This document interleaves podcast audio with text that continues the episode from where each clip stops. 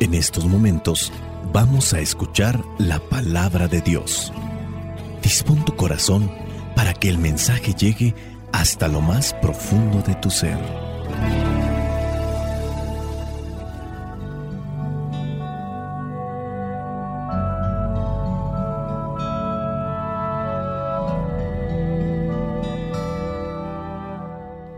El Evangelio que la Iglesia nos presenta para el día de hoy corresponde a Mateo, capítulo 9, versículos del 32 al 38. Dice así, Mientras los ciegos salían, algunas personas trajeron a Jesús un mudo que estaba endemoniado. En cuanto Jesús expulsó al demonio, el mudo comenzó a hablar. La gente admirada decía, Nunca se ha visto en Israel una cosa igual. Pero los fariseos decían, es el propio jefe de los demonios quien le ha dado a éste el poder de expulsarlos. Jesús recorría todos los pueblos y aldeas, enseñando en las sinagogas de cada lugar, anunciaba la buena noticia del reino y curaba toda clase de enfermedades y dolencias. Al ver a la gente, sintió compasión de ellos porque estaban cansados y abatidos, como ovejas que no tienen pastor. Dijo entonces a sus discípulos, Ciertamente la cosecha es mucha, pero los trabajadores son pocos. Por eso pidan ustedes al dueño de la cosecha que mande trabajadores a recogerla. Palabra de Dios, te alabamos Señor. Señor Jesucristo nuestro divino Salvador. Gracias te damos por tu infinito amor. Te escuchamos en la palabra, te recibimos y adoramos en la Eucaristía, te servimos en los hermanos.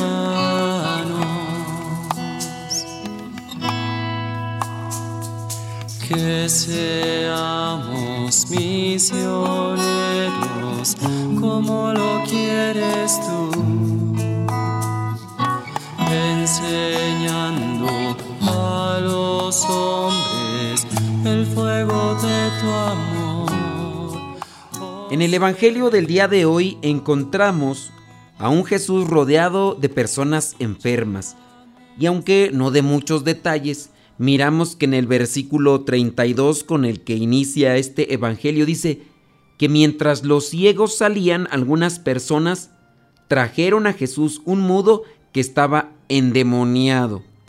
Eh, sabemos por los versículos anteriores que eran dos ciegos a los que Jesús había curado. Ahora le traen a este mudo. Después expulsa al demonio que tenía sometido a este mudo, él comienza a hablar. La gente ahí presenciando esto decía, nunca se ha visto en Israel una cosa igual. Pero están también presentes otras personas, quienes son los fariseos, los fariseos que dicen que el propio jefe de los demonios es quien le da el poder a Jesús de expulsarlo. En este pasaje de Mateo no se ve la respuesta que se da, pero sí podemos entender con estos cuantos versículos varias situaciones. La necesidad de la curación.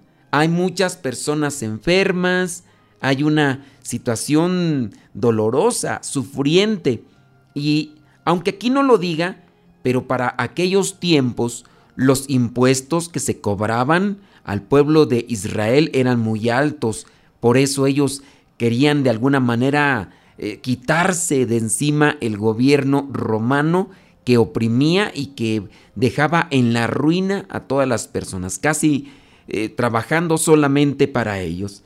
Ahora imagínense, situación de pobreza extrema, opresión y a eso súmale los enfermos y también lo que vendría a ser una religión que oprimía prácticamente, que colocaba grandes cargas a los seguidores y que no les dejaba también esa libertad. Prácticamente es un ambiente asfixiante. Y tenemos a estos fariseos que lejos de ayudar, todavía, además de poner más cargas, se dedican a criticar. Están mirando que Jesús ayuda al necesitado y ellos por la envidia, porque miran que a Jesús se le acercan más personas, que tiene a su alrededor más personas, lo que ellos hacen es criticarlo, decir, no, de seguro está aliado con el jefe de los demonios, que en su caso sabemos que es nombrado como Satanás, Belcebú o también es el diablo. No hay respuesta de Jesús para estos criticones. Lo que sí hay que tener presente es que las emociones y los sentimientos pueden llevarnos a hablar o a comportarnos de manera irracional. Cuidemos, cuidemos que los sentimientos o las emociones no nos dominen, como en este caso pudieron haber dominado a estos fariseos que empiezan ahí a decir cosas que realmente no son coherentes. ¿Cómo es que Jesús comienza a expulsar a los demonios? Si Jesús expulsa a los demonios, entonces está en contra de los demonios.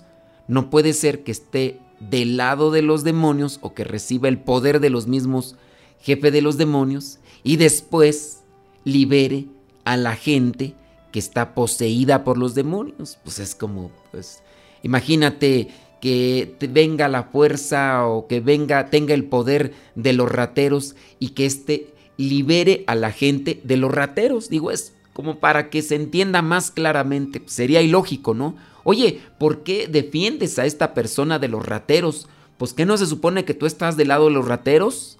Pues no, ¿verdad? Entonces, e, es algo ilógico. Aquí no responde Jesús, pero se da esa situación. Hay que tener cuidado ante este tipo de cosas. Dice después en el versículo 35 que Jesús recorría todos los pueblos y aldeas, enseñando en las sinagogas de cada lugar, anunciaba la buena noticia del reino y curaba toda clase de enfermedades y dolencias. Ya hemos mencionado que el papel principal de Jesús no es el de ser un doctor, un doctor gratuito, no es uno que viene a dar sanación física, no, el papel principal de Jesús es el de anunciar, el de anunciar el reino de Dios, y es lo que está haciendo. Dice, recorre los pueblos, aldeas, enseñando en las sinagogas de cada lugar, dice, anunciaba la buena noticia del reino y curaba toda clase de enfermedades y dolencias. Esto ya vendría a ser como que algo extra, pero lo principal es anunciar, anunciar el mensaje liberador, el mensaje que trae paz, el mensaje que trae consuelo. Nosotros podemos también estar sufriendo de enfermedad y cuando recibimos palabras que inspiran, palabras motivadoras, palabras llenas de esperanza y de consuelo, aquella enfermedad la podemos abrazar con mucho amor para alcanzar nuestra purificación. A veces hemos tenido un accidente y estamos sufriendo y el dolor lo sentimos extremo y otra persona nos puede alentar, nos puede decir, "No, mira, este te vas a vas a estar bien." Las palabras vienen también a ser reconfortantes. el anunciar el reino de Dios viene también a confortar aquellos que sufren, aquellos que pasan por situaciones de dolor, de, desgarre en su corazón. Y más en estos tiempos en los cuales la zozobra, la incertidumbre nos rodea por un lado y por otro. ¿Y cuándo irá a terminar esto? ¿Y qué era hacer de nosotros? ¿Y cómo le... Pues ahí está lo que vendría a ser la eficacia de la palabra. Porque muchas personas cuando se dejan llenar su corazón por la palabra, se sienten con esperanza, ya adquiere una luz eh, en su vida, en su corazón. Y eso pues nos hace mantenernos caminando hacia el encuentro del Señor y también podemos de esta manera ayudar a los demás. Ojalá y que entendamos esto porque pareciera ser que a veces solamente buscamos lo externo, lo que vendría a ser lo físico y no, el Señor quiere levantarnos, fortalecernos desde nuestro interior, darnos una perspectiva de vida, darle un sentido al dolor y al sufrimiento y Él nos va a enseñar cómo es que se abraza esa cruz, con mucho amor para darnos la salvación. En los otros versículos, en el 36, da a conocer que Jesús, al mirar a todas estas personas que sufrían, las miraba con compasión. Y este es algo que se repite ya sea en la multiplicación de los panes y en otros momentos más. Recordemos que Mateo quiere insistir en lo que vendría a ser la presencia de Jesús como ese Mesías anunciado, donde aquellos que esperaban, aquel que les iba a aliviar de sus cargas, de sus fatigas, de sus dolencias, aquel que les iba a liberar, está haciéndolo una realidad ante estos acontecimientos que no lo podían hacer los maestros de la ley, no lo podían hacer los fariseos, lo está haciendo Jesús. Y como es mucha la necesidad, viene a presentar en el versículo 37, la cosecha es mucha, pero los trabajadores son pocos. Por eso hay que pedir al dueño de la cosecha que mande trabajadores a recogerla. Aquí está invitando a pedir al buen Dios, a su Padre, para que haya más personas que se integren a lo que vendría a ser la fila de sus seguidores. Y es ahí donde nosotros tenemos ya esa invitación. No hablo desde mi persona. Todos, todos podemos anunciar un mensaje de esperanza, un mensaje liberador. Y es solamente que nos dejemos llenar por Él, que nos dejemos abrazar con Él. Mira, un ejemplo sencillo. ¿Cuántas de las veces no te ha tocado ya escuchar el Evangelio? Y de repente tú traes por ahí algunas frases y ante una persona que sufre, ya sea en tu trabajo, ahí mismo en tu familia, tú le quieres compartir aquello que en algún momento te tocó, ya sea el versículo bíblico o algo que escuchaste en alguna predicación, porque te dejó eh, con una marca, con una marca de amor, una marca de esperanza, y tú lo traes ahí dando vuelta, y viene esa persona y te dice, no, es que ya no puedo, es que se me hace difícil. Y entonces te viene a ti a la mente esa frase de la Biblia o de lo que escuchaste predicar. No, no, mira, no te desalientes, Dios es grande, vas a ver que... Y tú le estás dando ya el anuncio del reino de los cielos. No es una cuestión teológica. Si te das cuenta, Jesús no utiliza argumentos o conceptos elevados que no entienda la gente. Utiliza parábolas, invita a amar a los enemigos, a orar por ellos, a ayudar a los necesitados. Pero para eso necesitamos dialogar con el Padre, de donde viene la fuerza. Él mismo se comunicaba con su Padre para obtener aquello que le impulsaba a seguir con lo que es el plan de Dios. Padre, si es posible, aparta de mí esto, pero que no se haga mi voluntad, sino la tuya. A los apóstoles están ahí en el huerto de los olivos, están durmiéndose, ni siquiera una hora pueden estar despiertos, les echa en cara Jesús, ni siquiera una hora, pues necesitamos muchos trabajadores. Lamentablemente hay muchos trabajadores del reino del mal y nosotros nos convertimos en colaboradores de ellos cuando somos anunciadores de la tristeza, del sufrimiento, del dolor, somos pesimistas, somos los que anunciamos la calamidad. Si te das cuenta, ves, por ejemplo, las noticias, y en las noticias parece ya nota roja. Y yo no digo que esas cosas no pasen, pero es lo único que te anuncian. Hace poco por ahí mandaba yo uno de los mensajes de una persona que se está recuperando y ya viene como respuesta a alguno de los mensajes, vaya, hasta que por fin se nos da una noticia agradable entre tanto sufrimiento, que ya murió fulano, que está enferma sutana, que y así, y te pones a mirar las noticias y te estresas más, te llenas de pánico, de, de, de, paranoia y comienzas a sufrir por dentro. El sueño se te va, el hambre se te quita, la paz, la tranquilidad no está contigo y ante cualquier sacudida, inmediatamente pues viene el resaltar de aquello que traemos por dentro. Pero viene la palabra que da esperanza y nos llena el corazón. Seamos nosotros portadores de esa palabra, Seamos personas con fe, con luz y compartamos esto que Dios nos da a cada uno de nosotros, a todos aquellos que están sufriendo y que caminan a nuestro alrededor. La bendición de Dios Todopoderoso, Padre, Hijo y Espíritu Santo, descienda sobre cada uno de ustedes y les acompañe siempre. Vayamos a vivir la palabra. Lámpara es tu palabra para mis pasos, luz en mi sendero. Lámpara es tu palabra para mis pasos, luz en mi sendero. Luz, tu palabra es la luz. En este segmento Modesto Radio presentamos el doblete musical. La primera canción se llama Mandad Obreros, a cargo de José Manuel Montesinos y Paqui Alonso.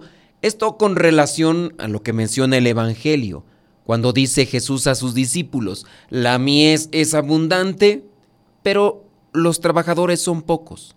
Rueguen pues al Señor de la mies para que mande trabajadores. Así que les dejamos esta canción esperando que sintonice también con este mensaje de parte de Dios para cada uno de nosotros que estamos llamados a ser esos obreros en su mies. Proclamad el Evangelio, mandad obreros, de balde lo recibisteis, por eso dadlo de balde, mandad obreros, porque la mies es abundante y los obreros pocos, mandad obreros, sin pararse en el camino, mandad obreros, sin dinero ni monedas, sin alforjas ni sandalias, mandad obreros, porque la mies es abundante y los obreros pocos, mandad obreros, como ovejas entre lobos, mandad obreros, astutos como serpientes, ingenuos como palomas, mandad obreros, porque la mies es abundante. Y los obreros pocos, mandad obreros, por mi causa seréis odiados, mandad obreros, denunciados, perseguidos, entregados, torturados, mandad obreros, porque la mies es abundante y los obreros pocos, mandad obreros, nos preocupe qué diréis, mandad obreros, porque no hablaréis vosotros, el Espíritu hablará mandad obreros, porque la mies es abundante y los obreros pocos, mandad obreros. Les invitamos para seguirnos en nuestro canal de YouTube que se llama Modesto Radio. Y en este segmento de Modesto Radio viene la segunda canción en este doblete musical. Esta segunda canción se llama La mies del Señor. La mies del Señor interpretada por las siervas. Así se llama este grupo de religiosas que han sido muy populares por su música muy jovial y espero que también sintonice con ese mensaje que tiene Dios para cada uno de nosotros. La mies del Señor lo interpreta Siervas. Cristo está buscando apóstoles hoy que quieran ir con Él. ¿Quién dirá, Señor, contigo voy? Cristo está buscando apóstoles hoy que quieran